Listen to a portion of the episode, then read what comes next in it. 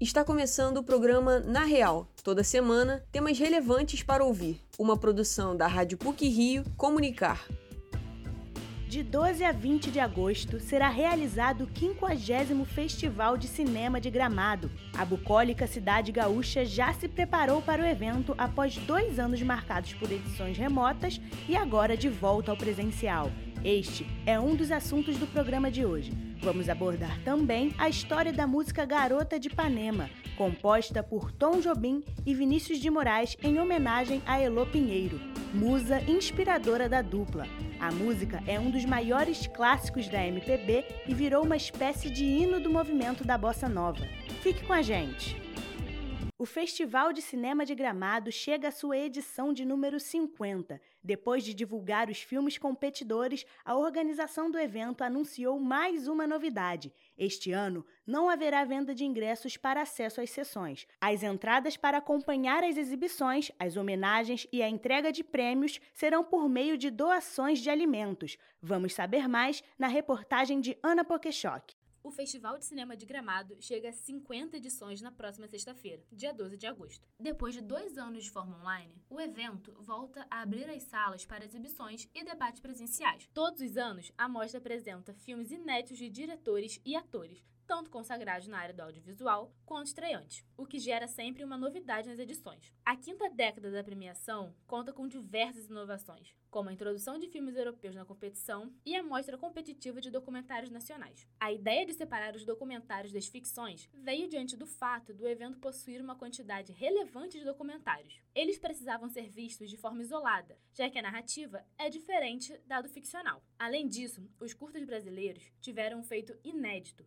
metade dos filmes selecionados terá o festival como a primeira tela de exibição. Curador do festival, Marcos Santuário, conta que, diferentemente dos anos anteriores, a mostra será realizada tanto de forma presencial quanto virtual, por intermédio do Canal Brasil. O objetivo é fazer com que o público que não pode estar em Gramado possa acompanhar algumas partes do evento. A gente vai contar com a janela da, do Canal Brasil. A gente se apropriou então dessa possibilidade de fazer um festival presencial, mas também um festival que chega a pessoas que não podem estar presencialmente no festival, mas que vão poder assistir algumas partes desse festival onde elas estiverem. E a festa se completa quando na sexta-feira, né, a gente exibe aí sim no Palácio dos Festivais o filme documentário vencedor Marco Santuário acrescenta que o festival trará debates sobre o universo audiovisual, que se transforma no quesito das novas formas de reprodução, distribuição, exibição e consumo. Ele ressalta que o retorno presencial dessas conversas e o encontro da cadeia de produção da indústria criativa do cinema será um grande destaque. Outra novidade é o Portal do Cinema Gaúcho, um projeto produzido pela curadora da Mostra de Longas-Metragens Gaúchos, Caroline Zatti. Ele será uma espécie de acervo do audiovisual gaúcho documentado com informações sobre todos os filmes produzidos no Rio Grande do Sul, com a finalidade de disponibilizar pesquisa e democratizar o acesso ao acervo. O portal do Cinema Gaúcho, que vai ser lançado durante essa edição comemorativa do Festival de Cinema de Gramado, ele indexou até esse momento 750 longas produzidos aqui no estado. Ele traz curiosidades que a gente sempre sabe que tem no audiovisual, né? Caroline Zatti conta que o Festival de Cinema de Gramado se diferencia dos demais mais por ser ininterrupto. Mesmo durante a pandemia, o evento não parou. Com as exibições online, o público foi maior do que na presencialidade, visto que o Palácio dos Festivais tem uma quantidade limitada de espectadores. As edições do Festival de Cinema de Gramado não contemplam somente obras audiovisuais. Diretores, atores e atrizes também podem receber diferentes troféus. O cineasta, roteirista e produtor Joel Zito Araújo será homenageado com o troféu Eduardo Abelim diretor do filme vencedor de oito Kikitos no festival de 2004, O Filhas do Vento, ele conta que receber o prêmio no ano em que o evento completa 50 anos foi uma surpresa. Receber a notícia de que eu seria o homenageado recebendo o troféu Eduardo Abelino no Festival de Gramado desse ano, no momento em que ele completa seus 50 anos de existência, né, foi uma surpresa total e extremamente agradável. E no momento em que eu recebo um prêmio como cineasta brasileiro, tendo a minha produção cinematográfica reconhecida como importante para a história do cinema brasileiro como um todo, é obviamente isso é o máximo. Além do diretor, serão homenageados a atriz Araci Esteves, com o troféu da cidade de Gramado, o ator Marcos Palmeira, com o Oscarito, e a atriz chilena Paulina Garcia, com o Quiquito de Cristal. Os filmes serão exibidos entre os dias 12 e 19 de agosto, no Palácio dos Festivais. Na noite do dia 20, as 49 obras vencedoras serão premiadas com o Kikito. O nome do prêmio foi atribuído pela artesã criadora da estatueta, Elizabeth Rosenfeld. Considerado o deus do bom humor, antes de ser o prêmio do festival, ele era o símbolo da cidade de Gramado. A organização do evento informou que esse ano não haverá venda de ingressos para as sessões. As entradas serão por meio de doações de alimentos. No período de 12 a 19 de agosto, a doação é de 2 kg de alimentos. Já no dia 20, são 4 quilos. Ana Pokeshock para o Na Real.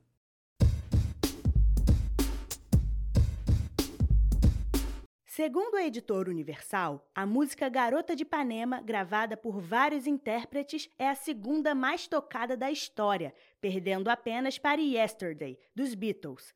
Nessa matéria a seguir, a repórter Giane Moraes ouviu a musa Elô Pinheiro. Olha que coisa mais linda, mais cheia de graça. É ela, menina que vem e que passa, um doce balanço a caminho do mar.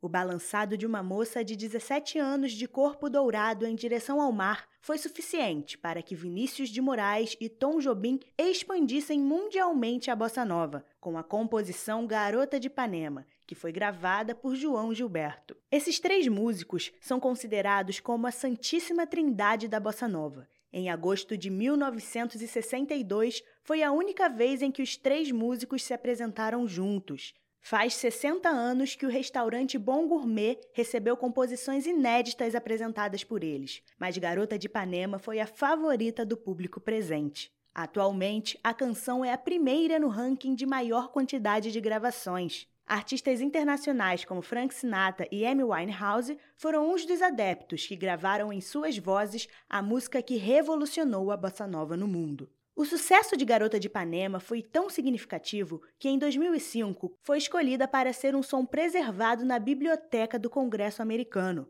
O professor do Departamento de Comunicação Social da PUC-Rio, com especialização em comunicação e MPB, Paulo César Araújo, afirma que o retorno positivo da canção teve grande importância para a bossa nova. Antes, este gênero musical era conhecido fora do Brasil por um público limitado, o que mudou de cenário após a gravação de Garota de Ipanema.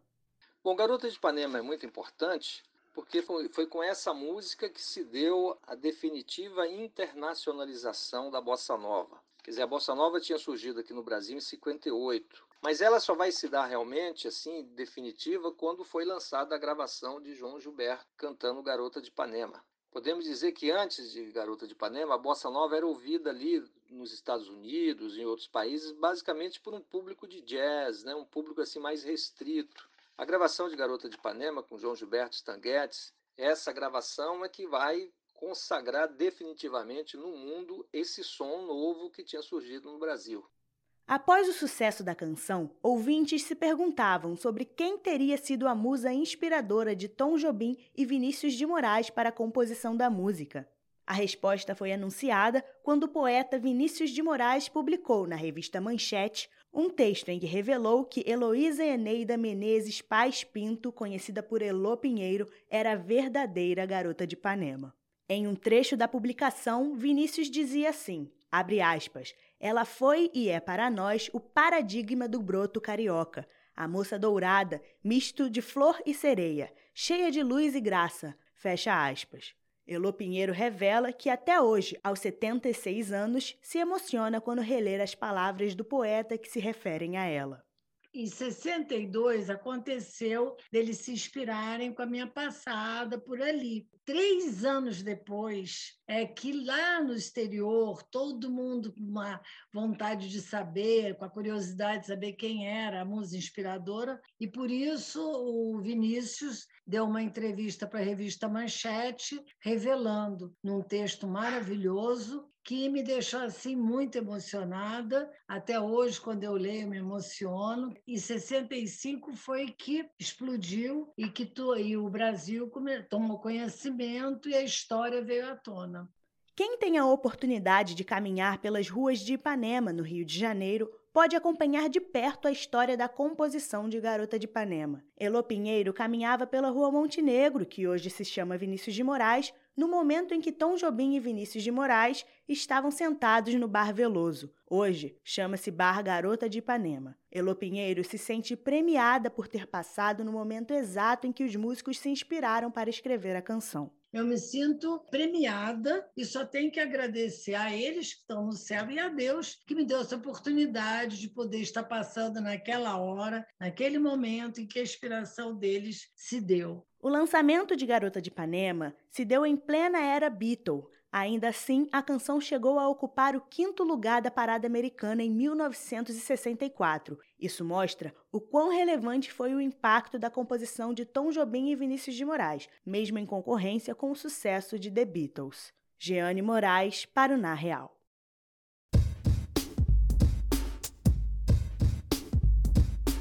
Para encerrar o Na Real de hoje, algumas pílulas sobre o que foi ou será destaque nas mídias. Pílulas da Semana. Durante esse mês, a ilha de Paquetá terá diversas atrações culturais, de lazer e descontos oferecidos nos estabelecimentos locais. Estruturadas por empreendedores do Polo de Paquetá Cultura e Turismo, a ação tem nome de Sextou Paquetá. Será realizada todas as sextas-feiras do mês de agosto, com o objetivo de incentivar o turismo da região. Será inaugurada nesta semana a Arena Centauro Lagoa, que vai oferecer aulas de Muay Thai, yoga e corrida, além de alguns equipamentos para praticar musculação. O projeto vai funcionar 8 horas por dia, entre os meses de agosto e novembro. As atividades vão ser promovidas ao ar livre e a entrada é gratuita. Mas atenção! Para participar das aulas é preciso fazer o agendamento um dia antes, através da plataforma Mood, a Netflix produzirá uma série biográfica do tricampeão mundial de Fórmula 1, Ayrton Senna. Nomeada como Senna, a obra vai abordar a vida e trajetória do piloto desde o início da carreira até a ascensão mundial. O seriado será dirigido pelo cineasta austríaco Vicente Amorim. O ator Chai Suede é um dos nomes cotados para interpretar o piloto. A série ainda não tem data confirmada para chegar ao streaming. Começa na próxima quarta-feira o Rio Gastronomia, considerado o maior evento culinário do Brasil. Sediado no Jockey Club, que fica no bairro da Gávea, o espaço com mais de 30 mil metros quadrados vai ser responsável por receber os melhores restaurantes da cidade. Além de uma vasta diversidade gastronômica, o evento vai contar com shows de artistas como Elba Ramalho e Frejá. A entrada para o Rio Gastronomia, que acontece de 11 a 14 e 18 a 21 de agosto, custa entre 20 e 70 reais e pode ser adquirida no site www.riogastronomia.com. O clássico italiano vencedor do Oscar de melhor filme estrangeiro, Cinema Paradiso, vai virar seriado. O roteirista e diretor da versão original está à frente do projeto. Com o nome de Paradiso, a série vai aprofundar a história de diversos personagens coadjuvantes do longa e abordará temas como a força materna, a solidariedade de amigos, diferenças sociais e casamentos secretos. Paradiso ainda não tem data de estreia definida. Por hoje é só. Esse episódio foi apresentado por Giane Moraes, com pílulas de Maria Eduarda Severiano e Vitória Lemos, e edição sonora de Maria Eduarda Severiano. O programa Na Real tem supervisão e edição do professor Célio Campos. Lembramos que a Rádio PUC faz parte do Comunicar, cuja coordenação é da professora Lilian Sabac. Até a próxima semana!